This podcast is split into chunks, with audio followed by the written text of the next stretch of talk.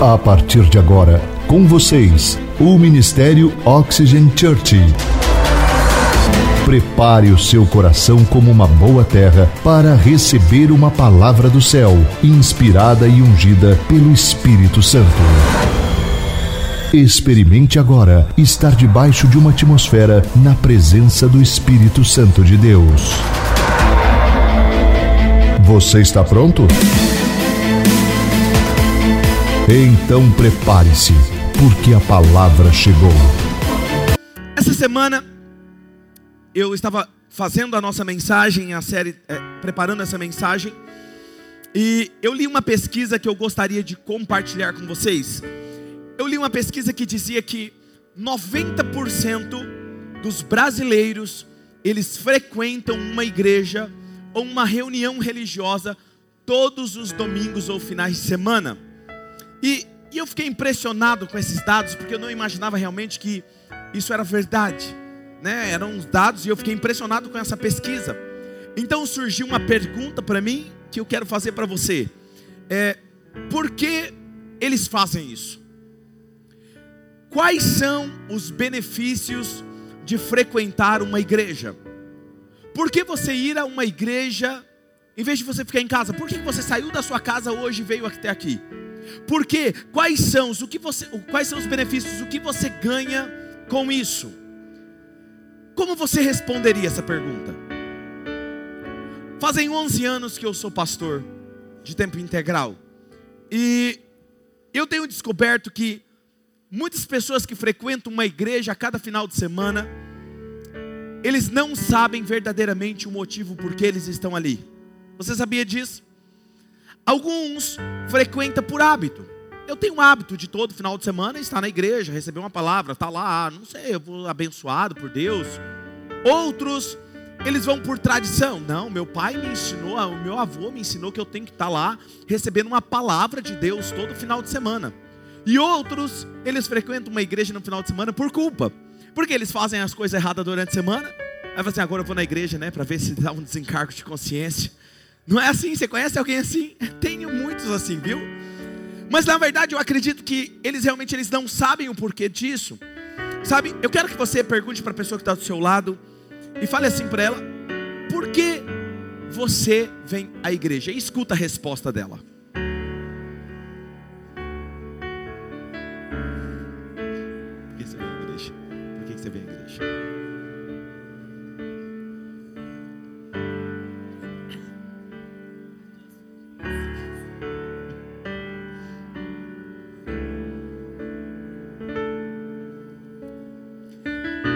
Estamos pregando essa série de mensagens porque nós acreditamos que nós iremos crescer muito esse ano. E nós precisamos saber exatamente por que nós estamos aqui e por que, que nós fazemos o que nós fazemos. E nessas próximas semanas eu irei falar sobre cinco, preste atenção, eu irei falar sobre cinco insubstituíveis e exclusivos benefícios para a sua vida. Nessas próximas semanas você não pode perder porque eles são exclusivos para quem faz parte de uma igreja. Sabe, nós acreditamos nisso, que aqueles que fazem parte de uma família espiritual recebem esses cinco insubstituíveis, insubstituíveis e exclusivos benefícios na sua vida.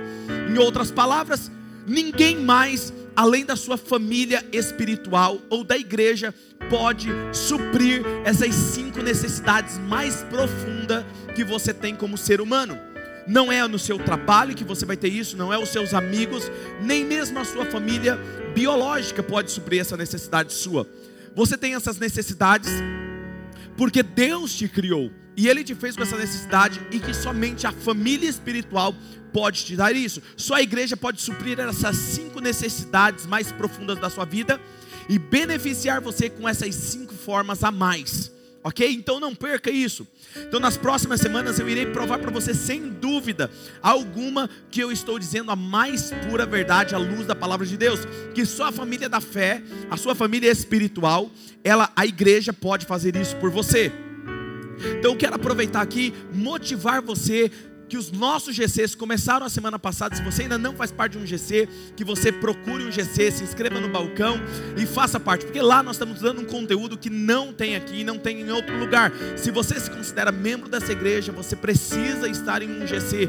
Você vai entender melhor sobre isso, porque nós vamos ministrar, ministrar outras vezes sobre isso. Tendo dito isso, vamos lá. O título da mensagem de hoje é Por que você precisa de uma igreja? Por que você precisa de uma igreja? Algumas pessoas dizem, você deve já ter ouvido algumas pessoas dizendo assim: Olha, pastor, eu amo a Jesus, eu acredito em Deus, mas eu não preciso de igreja. Já ouviu isso de alguém? Não tem pessoas que falam isso?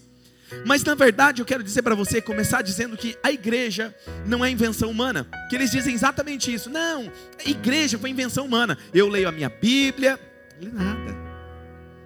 Você sabe que não lê. Não, eu leio minha Bíblia, eu acredito em Deus, eu, eu presto a minha oração, eu não preciso de igreja, porque igreja é invenção humana. E eu quero mostrar para vocês na Bíblia que Deus, a igreja foi invenção de Deus e não dos homens. Então nós precisamos, e eu quero mostrar para você por que nós precisamos de uma igreja.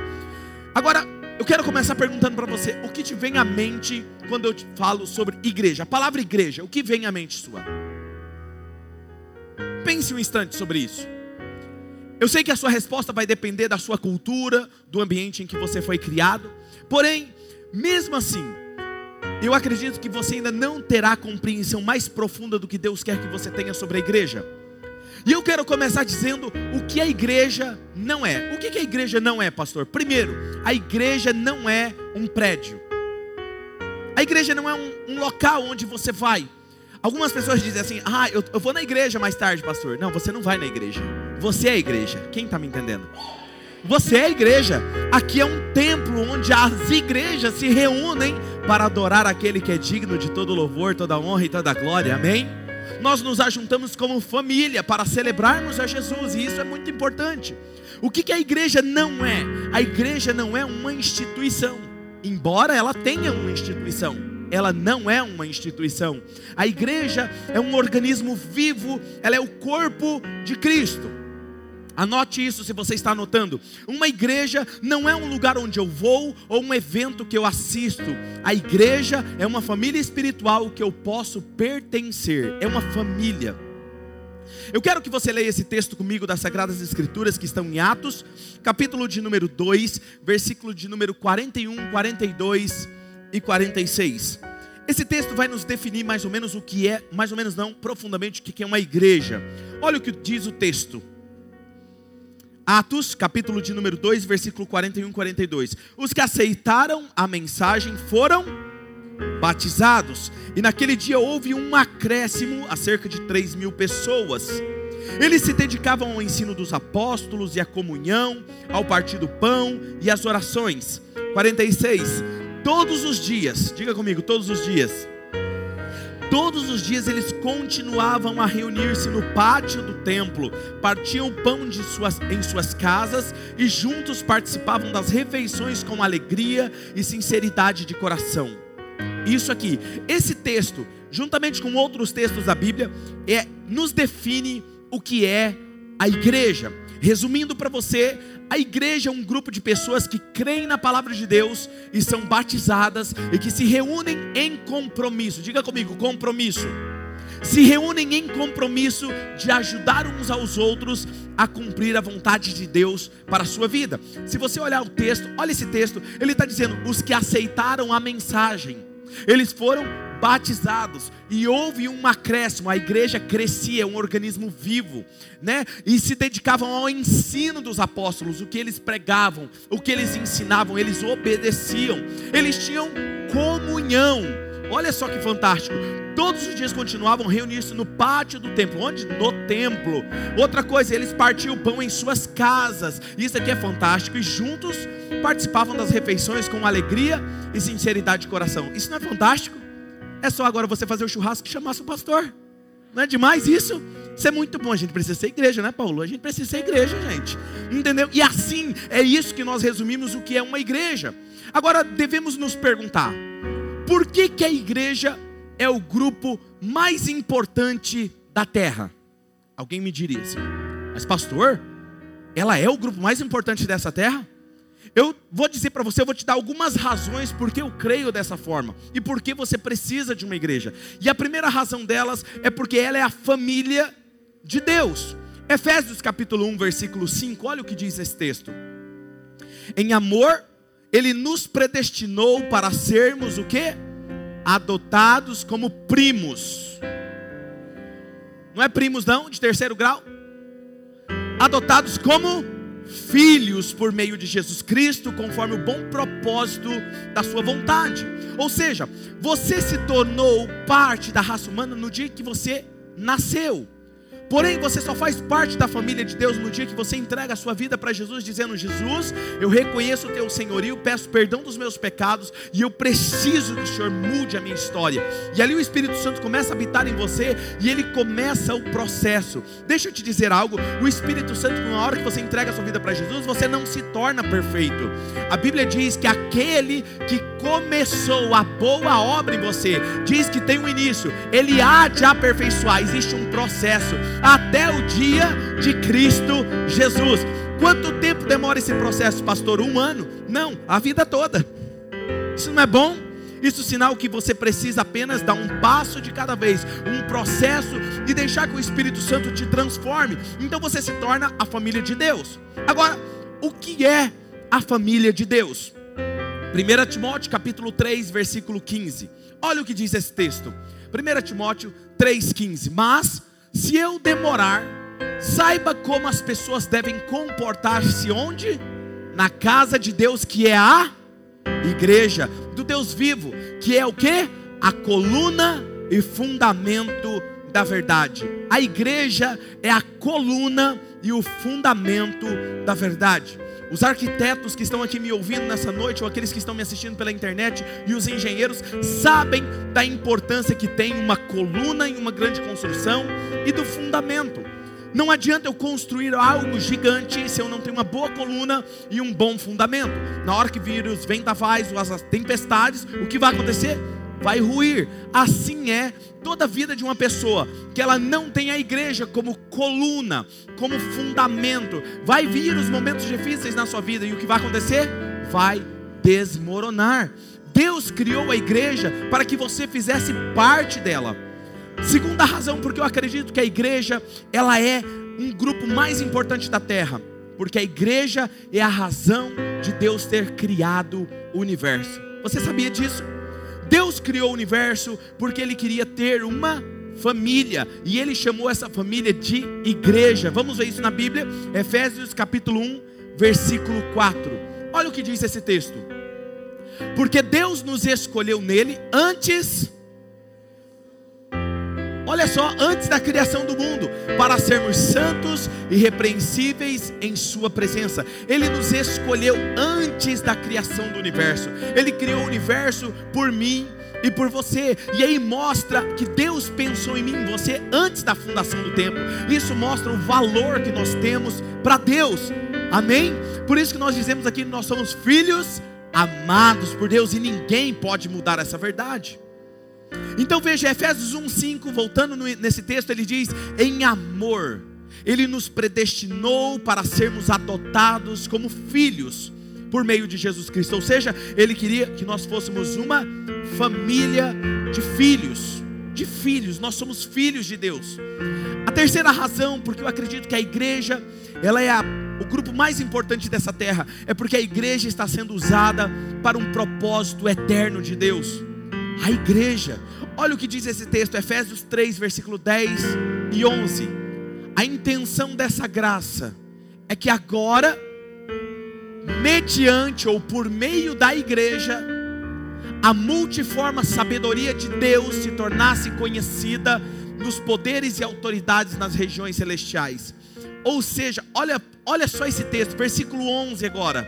Vamos lá. De acordo com o eterno plano que ele realizou em Cristo Jesus, nosso Senhor. Ou seja, a, o plano eterno de Deus é que por meio da igreja ele manifeste a sua graça e a sua sabedoria em todas as regiões, das regiões celestiais e na física. Deus tem um plano eterno e é por meio da igreja que ele manifesta a sua graça. Não é por meio de uma instituição, não é por meio do meu nome, não é por meio da sua organização, não é por meio da sua casa, é por meio da família dele. É por meio dele, por meio da igreja, que ele manifesta a sua graça. Isso não é sensacional? Agora olha só, nós começamos a observar que a igreja então, ela é mais importante do que qualquer outro negócio nessa terra. Quer ver outra razão muito importante porque esse, a igreja é um grupo importante nessa terra? Porque Jesus morreu por sua igreja. Você quer saber qual é o valor de algo para você? Descubra o quanto você está disposto a pagar por aquilo. O tanto que você está disposto a pagar por aquilo é o valor que aquilo tem para você. E se você está disposto a dar a sua vida por aquilo, isso significa muita coisa para você, não? E Jesus, ele deu a sua vida pela igreja. Olha só o que diz esse texto de Efésios capítulo 5, versículo 25, a parte B do versículo e o versículo 27. Assim como Cristo, o quê? Amou a igreja e fez o quê? Entregou-se a si mesmo por ela e apresentá-la a si mesmo como igreja gloriosa, sem mancha, nem ruga ou coisa semelhante, mas santa e inculpável. Sabe, Jesus deu a sua vida, e isso mostra o valor que tem a igreja. Ele não, por isso que, queridos, não fale mal de igreja, porque você está falando daquilo que é mais precioso para Jesus. A outra razão que eu acredito que a igreja é a coisa mais importante nessa terra é porque a igreja é a única que será eterna. Você sabia disso? É a única que será eterna. Pense sobre isso. O Starbucks não será eterno, por mais que você goste dele. O McDonald's por mais que você todo final de semana falar, não é eterno. Não vai ter lá no céu lá um Mac feliz, não vai ter. Entendeu? Não vai ter, não vai ter, não vai ter grandes corporações lá, por exemplo, a Apple não será eterna. A Samsung não será eterna, mas a igreja é a única coisa nessa terra que vai ser eterna ela vai ser eterna. Efésios capítulo 3, versículo 21, olha o que diz: A Ele seja a glória na igreja, em Cristo Jesus. Por quanto tempo? Por todas as gerações, para todo o sempre. Ele manifesta a sua glória na igreja para sempre, será eterna. 1 Tessalonicenses capítulo 4, versículo 17. Depois disso, você pode ler comigo esse texto? Porque é sensacional. Um, dois, três. Depois nós, os que estivermos vivos, seremos arrebatados com eles nas nuvens, para o encontro com o Senhor nos ares, e assim estaremos com o Senhor. Deixa eu te falar um negócio. Sabe o que é bom disso aqui? É porque eu vou me encontrar com você lá no céu.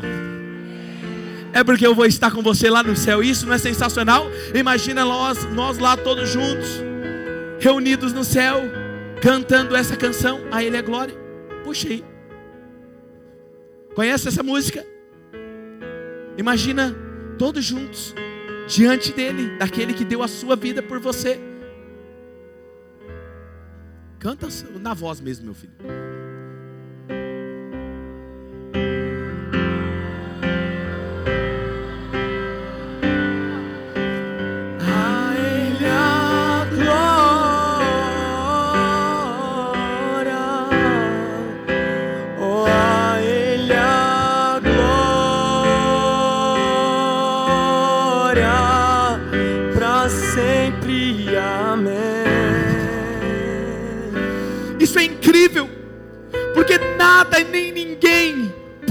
Parar a igreja. Grandes imperadores tentaram parar a igreja, perseguiram os cristãos, massacraram eles, tentaram exterminar a Bíblia. Surgiram filósofos ateus tentando provar que Deus não existia, que a Bíblia não era verdadeira, e mesmo assim, séculos após séculos, a igreja se torna mais saudável e mais forte como nunca. Sabe qual é a descrição dela no, no livro da Bíblia? Diz o seguinte: ela veio como um grande exército com a sua bandeira triunfante, marchando, e nós vamos triunfar até o dia de Cristo Jesus. Se prepare, porque nada nessa terra pode parar ou separar-nos do amor de Jesus Cristo. Você quer ver outra coisa muito importante? Porque é a razão que ela é o grupo mais importante dessa terra. Porque Jesus disse que a igreja seria o único grupo que venceria. Sabe Mateus capítulo 16, versículo 18? Se prepare que eu vou dar uma revelação forte aqui agora para vocês. Mateus 16, 18. Eu lhes digo, Jesus está dizendo que você é Pedro. E sobre esta pedra, Pedro, sobre esta afirmação, porque Pedro ele estava, Jesus estava perguntando para os seus discípulos, o que estão dizendo que eu sou? E Pedro diz: Tu és o Cristo, o Filho do Deus, do Deus vivo. E Jesus está dizendo: Pedro, tu és Pedro. Sobre essa pedra, sobre essa afirmação que você fez, eu vou construir a minha igreja, e as portas do Hades não poderão vencê-la, as portas do inferno não poderão vencê-la. Sabe o que está acontecendo aqui? Jesus está diante de um lugar lá na terra de Israel onde tem um buraco na rocha chamado Porta do Hades ou Porta do Inferno. É um buraco na rocha perto da fonte do Jordão. Eu estive lá. Tem uma outra pedra lá dentro daquele buraco onde se fazia sacrifícios a demônios. Sacrifícios a demônios, havia orgias sexuais e orgias com animais naquele lugar, onde era sacrificado crianças queimadas vivas a demônios. E as pessoas da sociedade, ninguém chegava lá perto, porque acreditavam que ali era a porta do inferno. Quem chegava ali não saía mais de lá porque ele, é como se ele se tornasse um com os demônios. Não há mais esperança, não há mais esperança para quem se envolve com isso. E Jesus estava diante dessa porta dizendo o seguinte: sobre essa afirmação, que eu sou Cristo, Filho do Deus vivo, essa porta do inferno não vai poder prevalecer com ela. Mesmo aqui, nós vamos avançar e vamos levar esperança para aqueles que ninguém tem mais esperança. Isso é ser igreja, acreditar em quem não acredita acredita mais, não tem mais esperança. É aqueles que falam assim: olha, não, não lute mais por essa pessoa. Isso é ser igreja. Agora quer ver outra coisa? Quem já passou por batalha espiritual? Normal, não é verdade? E quando você está passando por batalhas espirituais, você acredita que tem demônios te atacando, e aí o que, que a gente pensa, a nossa mentalidade? A gente começa a achar que os demônios estão avançando em nossa vida e nos atacando. Mas deixa eu te dizer uma coisa: isso é uma maneira errada de pensar. Sabe por quê? Porque a Bíblia diz o seguinte: as portas do inferno não pode prevalecer, não pode segurar a igreja. A igreja vai avançar. Então, quando você está avançando, quando você sente que os demônios estão lutando contra a sua vida, você começa a ver circunstâncias na sua vida que não é comum, não é normal, começar a acontecer contra você, não ache que os demônios estão atacando, vindo e atacando você. Entenda que é porque você está avançando e você chegou no perímetro deles e ele está tendo que correr. Então avance, porque você está no lugar lugar certo. Uou! Isso é sensacional. Eu acredito nessa verdade. E quando você é igreja, então você avança. Só quando você é igreja, não quando você assiste numa igreja. Porque a igreja é pertencer a uma família. Quando você é igreja, o inferno não pode prevalecer contra você. Outra razão é porque a igreja é o único grupo que pode resolver problemas mundiais. Você sabia disso? Sabe, não existe instituição tão grande, grandes corporações, grandes o suficiente para poder resolver problemas globais. Não tem. Agora, a igreja é a única grande o suficiente que pode mudar e resolver problemas globais. Olha só, 2, bilhões, olha isso, gente. 2, bilhões do mundo são cristãos. Você sabia disso? Isso quer dizer que 33% da humanidade é cristão. Isso quer dizer que a cada três pessoas, uma é cristã. Ou se diz ser cristã. Agora pense. Por isso que nós não falamos mal de igreja aqui. Porque nós somos o corpo de Cristo. A Bíblia diz que Jesus disse que um reino dividido contra si mesmo não subsiste. Imagina se todas as igrejas fossem unidas suficientes, nós poderíamos resolver problemas globais. Sim ou não? Imagina se todas as igrejas de Marília não ficassem criticando uma a outra, mas fossem unidas em um só propósito. O que, que nós éramos capazes de fazer nessa cidade? Pastor, mas a igreja lá fala mal da gente. Não tem problema, eu sou maduro o suficiente, mas eu não vou falar, porque nós vamos morar no mesmo céu. Nós vamos falar bem, nós vamos fazer aquilo que é necessário. Efésios capítulo 3, versículo 20 diz: Aquele que é capaz de fazer infinitamente mais do que tudo o que pedimos ou pensamos, de acordo com o seu poder que atua em nós. Deus pode fazer muito mais. Por que, que nós acreditamos em uma igreja grande, de 10 mil membros, 20 mil, 30 mil membros? Por quê? Imagine um evento de um impacto na sociedade em Marília, com 30 mil pessoas envolvidas. Nós podemos fazer a diferença, sim ou não? É nisso que nós acreditamos. Nós estamos aqui para fazer história. Oitava razão é porque ser parte da igreja é ser parte da família de Deus. 1 Coríntios capítulo 3, versículo 16 diz: Vocês não sabem que são santuário de Deus e que o Espírito de Deus habita em vocês? Ele está dizendo: vocês são moradas de Deus, vocês são a igreja. E eu já disse isso, mas eu vou dizer novamente: quando você nasceu, você se tornou parte da humanidade. Mas somente quando você escolhe receber Jesus em sua vida, você se torna parte da família de Deus, você se torna filho. Agora, pastor, o que guia a nossa igreja? Toda instituição é guiada por alguns valores, não é verdade? E algumas igrejas são guiadas, por exemplo, pela tradição. Pela tradição. E, e eles têm uma frase comum, que é muito comum, e, e, eles gostam dessa frase. Talvez se você já fez parte de uma igreja assim, você, você já deve ter ouvido essa frase. Mas a gente sempre fez assim, sempre foi desse jeito, por que, que vai mudar agora? Já ouviu isso? Eles gostam dessa frase. Eu vou te dar um exemplo. Quando eu era seminarista, eu fazia parte de uma igreja onde nós estávamos ajudando uma igreja bem tradicional. E na frente do púlpito tinha uma mesa, pensa numa mesa de cozinha, não essas mesas modernas não, aquela mesa antiga na frente do púlpito com um vaso empoeirado em cima. Com aquelas flores de plástico. E um dia o pastor estava querendo reformar, modernizar a igreja. E aí ele disse assim: é, Eu vou tirar essa mesa daqui.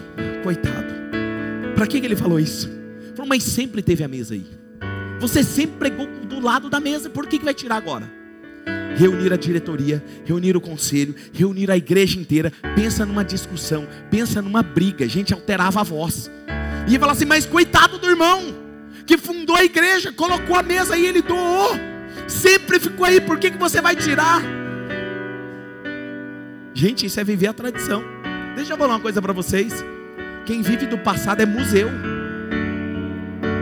Nós não estamos aqui para falar o que Jesus fez, nós acreditamos que Jesus fez, mas nós estamos falar aqui, nós estamos aqui para falar o que Jesus está fazendo hoje na nossa vida.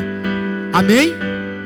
Outra, outro tipo de igreja é guiada pela personalidade personalidade do pastor, geralmente é centralizada no pastor, o pastor prega, o pastor faz. E aí o que acontece? No dia que o pastor não vem, os membros não vêm. O pastor está viajando? Então não vou hoje no culto. É uma igreja que está focada na personalidade do pastor. E por isso que nós acreditamos aqui, estamos forjando vários pregadores, vários pastores, e eu vou colocar mais pregadores para pregar aqui para vocês. Sabe por quê? Porque essa igreja não está centrada no pastor Claudinei. Essa igreja é centrada na personalidade chamada Jesus Cristo de Nazaré. Jesus Cristo de Nazaré. Porque se algum dia o pastor Claudinei morrer, essa igreja vai se acabar. Oh, tadinho do pastor Claudinei, né? Vamos fechar as portas, tadinho. Vamos chorar aqui sete dias. Não, sete dias é muito vamos chorar menos aqui um pouquinho, né? e está tudo bem. Vamos cada um para sua procurar uma igreja. É isso? Não. Se o pastor Claudinei morrer, você vai falar assim: nós entendemos o que o nosso pastor nos ensinou. Vamos amar a Jesus e amar pessoas. Essa igreja precisa continuar e continuar com a missão, com os valores, porque não tem a ver comigo. Eu fui apenas um canal para começar essa igreja. Quem tem tudo a ver com ela se chama Jesus de Nazaré. Outras igrejas são guiadas pelas finanças. E aqueles que são guiados pelas finanças, você já sabe, né? Quando apresenta um projeto, Quanto vai custar? Não, não dá. Não dá para fazer. Mas uma igreja que ela não é guiada pelas finanças, ela age de forma diferente.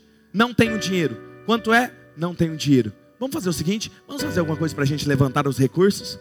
Quem está me entendendo? A mentalidade é diferente. Vamos fazer alguma coisa para levantar os recursos, porque nós entendemos que essa é uma ação de Deus.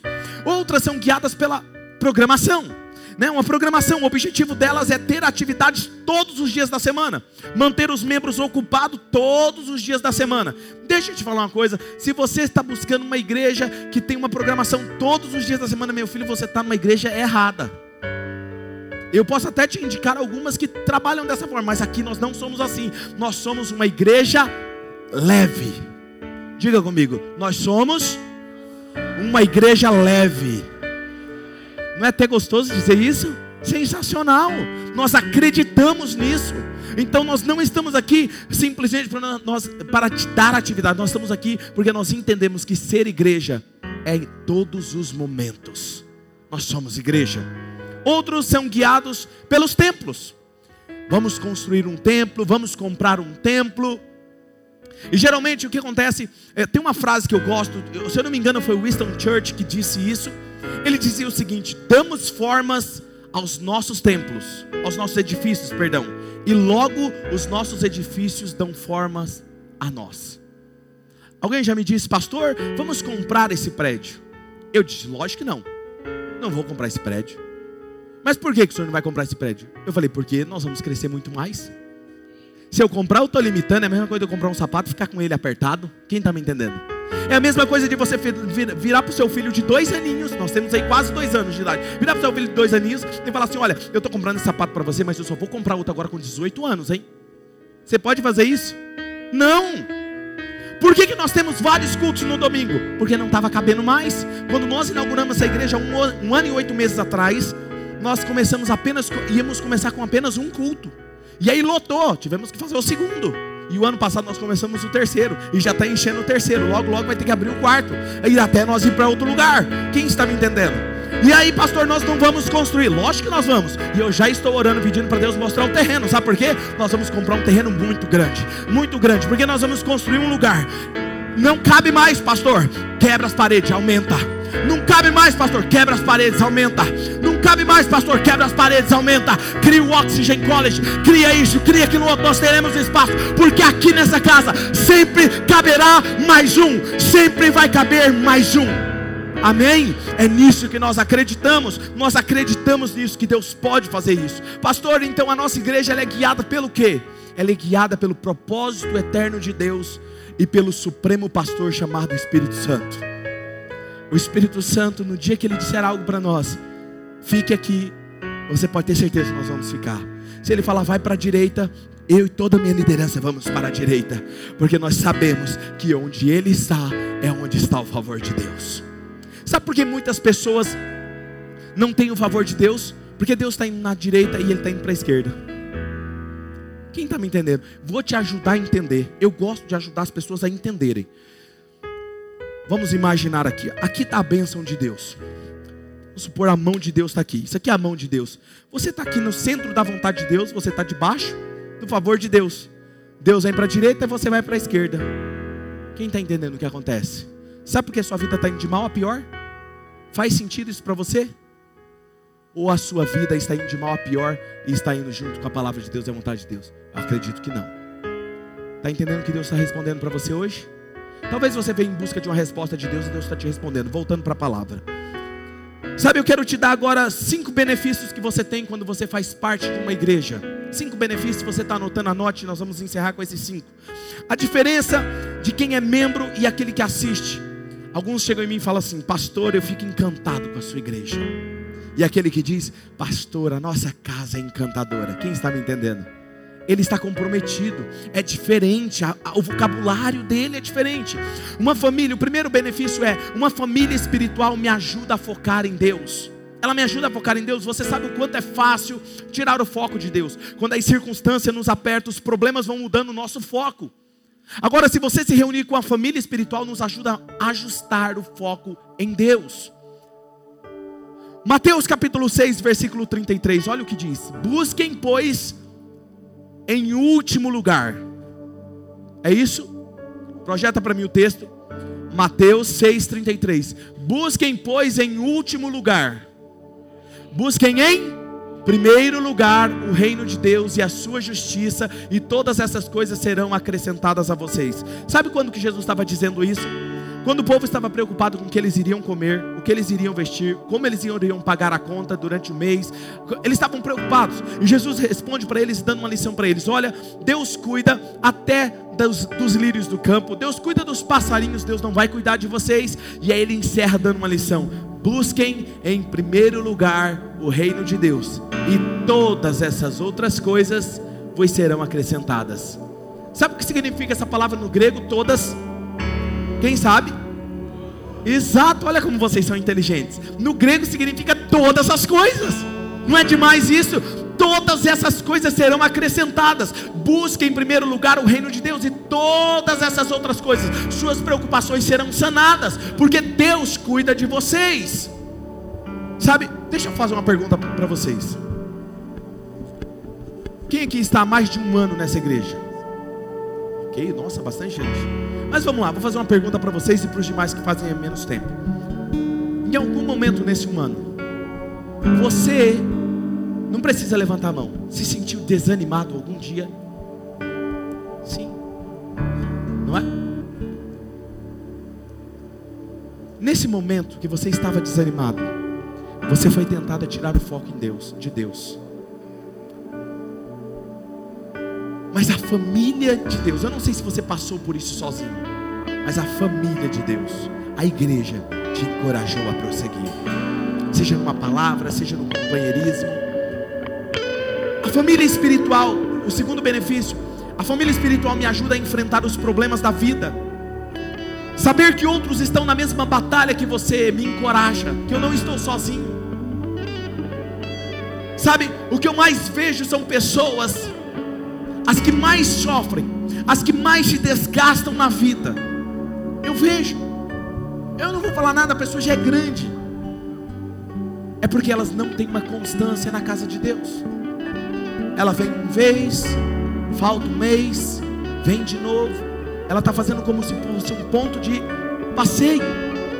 Ela não entendeu que ela faz parte de uma família que precisa estar ali em algum momento você que você se sentiu desanimado, eu estou te falando isso porque Jesus disse: No mundo tereis muita alegria. Jesus disse: No mundo vocês terão só paz e alegria e bonança, gente. Dando comigo, está garantido, é isso? Ele disse: No mundo tereis, mas tente bom ano, porque eu venci o mundo e vocês também vencerão está nos ensinando é que nós teremos momentos difíceis. E nesses momentos difíceis, quando nós nos sentimos desanimados, nós precisamos de alguém do nosso lado que nos encoraja, que está do nosso lado para o que der e vier. Nós somos uma família. Muitos acreditam no mito que um dia você não vai ter mais um dia de estresse, não vai ter mais preocupação, e ele acha e ele luta por isso. Deixa eu te adiantar. Você sabia que esse dia nunca vai chegar? Sabe por quê? Porque no mundo tereis aflições. Esses momentos desconfortáveis na vida, a única finalidade dele não é parar você, é fortalecer você e mudar o seu caráter. Quando você passar por um momento difícil, pergunte: Deus, o que o Senhor está querendo me ensinar sobre isso? Talvez aprender a depender mais de Ti, talvez aprender a confiar mais em Ti. Senhor, está dando tudo errado por que, que isso está acontecendo? Talvez Deus vai falar assim, filho, ajuste o seu foco. Sabe, nós precisamos entender isso. Deus, Ele nunca planejou que você passasse por esses momentos sozinhos. Porque quando você está no momento de dor e desespero, sabe o que você faz? Você busca o seu amigo e vai beber. Agora me fala, quem é que resolveu os problemas bebendo? Esquece por um instante, no outro dia te dá uma enxaqueca lascada e os seus problemas são piores do que no outro dia. Ah, não, vou para balada, vou curtir a vida. Deixa eu te falar uma coisa: quando foi que curtir a vida resolveu os teus problemas? Agora deixa eu te falar uma coisa: não teve uma pessoa que pegou uma Bíblia, por mais pecador que essa pessoa fosse, dobrou os joelhos, abriu ela e disse: Pai, eu preciso da tua ajuda. E ficou sem respostas, e ficou sozinho, porque quem resolve os teus problemas se chama Jesus! Jesus! Jesus! Ele muda a história da humanidade. Esperança da humanidade. Ele é a esperança do seu casamento. Ele é a esperança para o relacionamento quebrado. Ele é a esperança para o seu coração quebrado.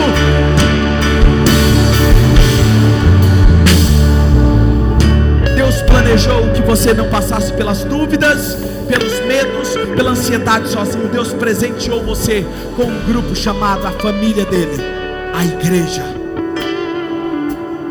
Terceiro benefício, a família espiritual me ajuda a fortalecer a minha fé. Sabe que quando você se reúne com outras pessoas da mesma família da fé, você é encorajado, você estabelece bons valores, você recebe suporte, te ajuda a estabelecer prioridades, te ajuda a descobrir quais são os periféricos e a essência. Isso eu relevo, isso eu não relevo. Ore por mim e juntos somos melhores. Te encoraja te encoraja a estar juntos. Elas te ajudam a fortalecer a sua fé. Porque na mídia, eles constantemente estão bombardeando nós, gerando medo, gerando dúvida, gerando, gerando insegurança. Será que o governo que se prometeu a fazer isso vai fazer realmente isso? Será que isso vai acontecer? Eu nunca vi nenhum jornal começando Boa noite! Hoje nós só temos notícias excelentes do nosso Brasil. Você conhece algum jornal que faz isso? Mas deixa eu te falar uma coisa: essa igreja e os nossos filhos espirituais nessa casa, a gente ensina uma coisa. Você não anda por aquilo que a mídia diz, você anda por aquilo que as promessas de Deus te diz. Você não anda por aquilo que as pessoas estão dizendo sobre você. Eu não sou o que as pessoas dizem sobre mim. Eu ando por aquilo que a palavra de Deus diz sobre mim. Eu não ando pelo que a mídia está me dizendo. Eu ando por aquilo que o céu está me guiando. E se o céu diz que ele vai abrir portas onde não tem portas, ele vai abrir. E Deus me disse no ano passado: quem crê na minha palavra, eu suprirei as suas necessidades superarei as suas expectativas. Esse é o meu procedimento e é nisso que nós cremos. Você crê nisso? Uma família espiritual, ela me ajuda a encontrar o meu lugar e entender onde eu posso causar um impacto. Deus ele não nos colocou nesse mundo simplesmente para ocuparmos espaço e consumirmos oxigênio e depois morrermos. Você sabia disso? Ninguém aqui nasceu por acaso. Ninguém aqui não simplesmente foi um acidente. Nós temos uma missão significativa para cumprir. Estou falando de uma missão de vida. Ninguém está aqui por acaso. Deus tem algo único para você que você faça. Ele tem um ministério na igreja para que você desenvolva. Ele tem uma missão no mundo que Ele espera que você faça. Eu estava conversando com um amigo meu essa semana. E ele estava todo entusiasmado. E ele veio com uma notícia. Falou, cara, olha isso aqui. Saiu uma notícia que esses cinco jovens, eles irão fazer algo que vai mudar o mundo. Eu falei, deixa eu ver. Eu falei, tá errado. Ele falou, por quê? Eu falei, meu nome não está aí. Deixa eu te falar uma coisa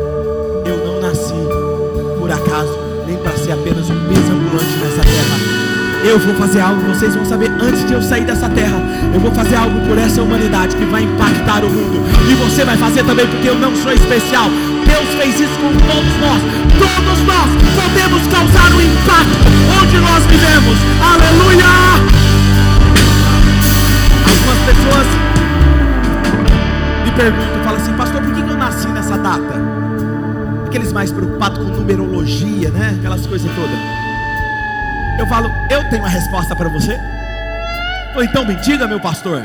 Falei, vou te dizer, você nasceu nessa data, porque você nasceu para ser a resposta para uma pergunta que a sua geração vai fazer na sua época. Eu sei, porque eu nasci. Eu sei qual é a pergunta que estão fazendo e eu preciso responder. Eu nasci para responder a uma única pergunta.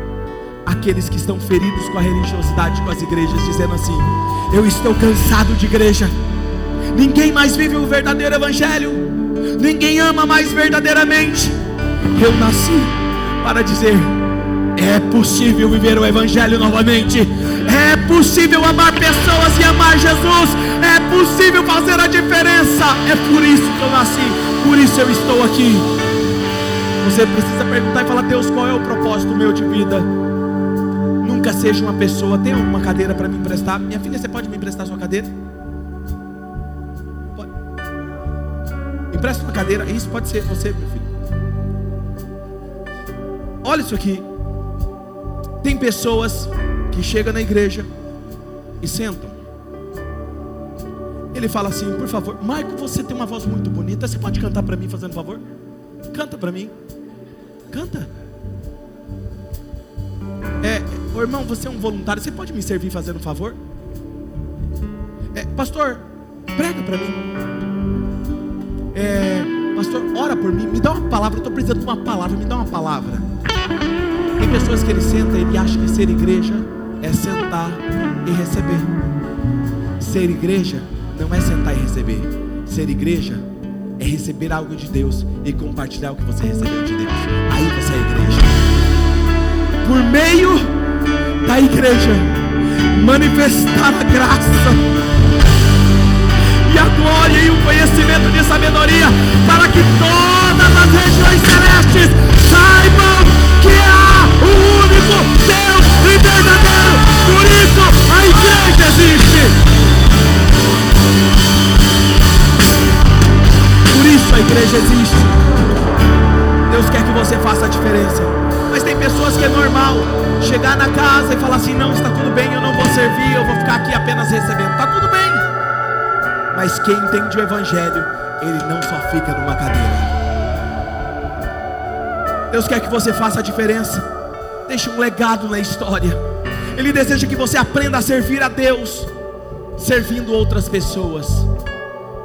Deixa eu te falar algo. Você sabia que se você diz assim, pastor, mas eu posso servir a Deus e não servir pessoas?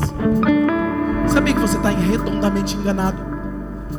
Eu vou te provar isso. A Bíblia diz o seguinte: aquele que diz amar a Deus e não amar o seu próximo, é mentiroso.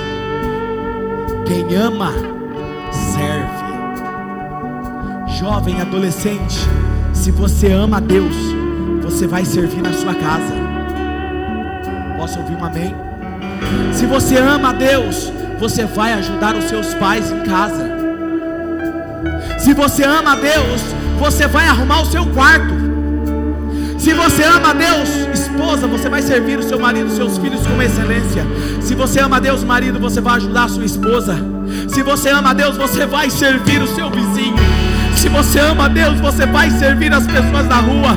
Se você ama a Deus, você vai servir o cansado e o oprimido, porque você é a extensão de Jesus. Quem ama a Deus, serve pessoas. E o que Deus quer que você faça é você aprenda a servir. E onde você vai aprender isso? Na escola? Não. Você vai aprender isso na sua casa? Você vai aprender isso em outro lugar? Não, aqui na igreja a gente ensina isso. A gente ensina isso desde o início. Quero te fazer uma pergunta. Ninguém gosta de eu fazer essa pergunta, mas eu vou fazer. Vamos imaginar que seu dia, sua vida terminou. Morreu, está diante de Deus agora no céu. Imaginou essa cena? Ele vai te fazer, Deus vai te fazer algumas perguntas e eu não vou poder responder por você.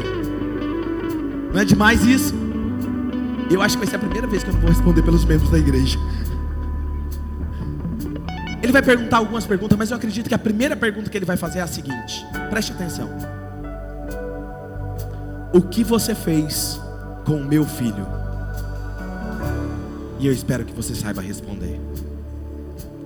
Eu vou te falar como eu responderia. Eu diria: Senhor, eu reconheci Ele como meu Salvador, recebi o perdão dEle, a graça dEle, e eu me arrependi e eu me entreguei a Ele.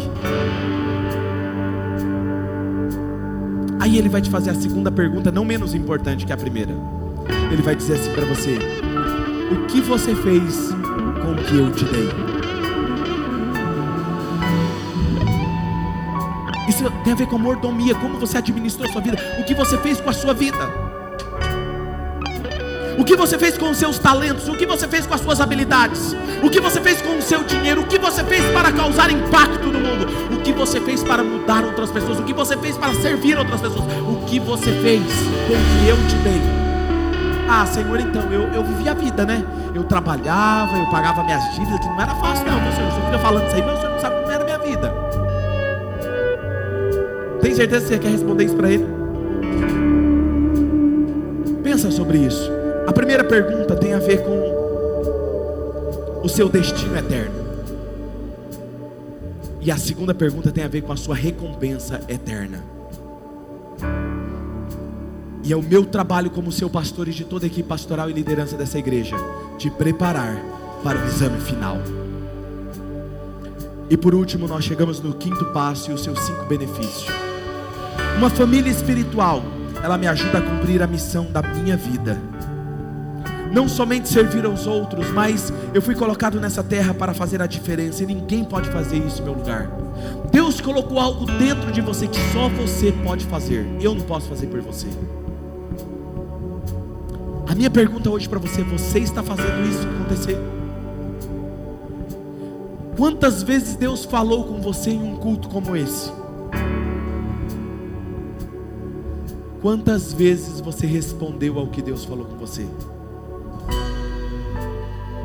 Eu vou falar isso melhor nas próximas semanas. Mas hoje eu queria te fazer um pedido. Se você ainda não faz parte de um GC, entre num pequeno grupo. Porque essas pessoas podem te dar suporte e te ajudar. Isso é ser igreja. Aqui ninguém é obrigado a nada. Mas eu preciso te ensinar o que a Bíblia diz. Eu tenho uma palavra para os não membros agora. Você que não é membro dessa igreja, olha nos meus olhos. Eu não consigo olhar para os teus olhos por causa da iluminação, mas eu quero te falar algo, olhando nos seus olhos. Se você ainda não é membro de nossa igreja, nós te queremos. Nós desejamos você. Nós queremos te receber nessa família como você está. Você não precisa mudar para fazer parte dessa família. Você pode vir como você está. E o Evangelho vai te mudar. Não sou eu que vou te dizer o que você deve mudar, mas Ele vai te dizer o que você deve mudar. Venha como você está. Nós iremos amar você, nós iremos servir você, e você será muito bem-vindo nessa família Oxygen.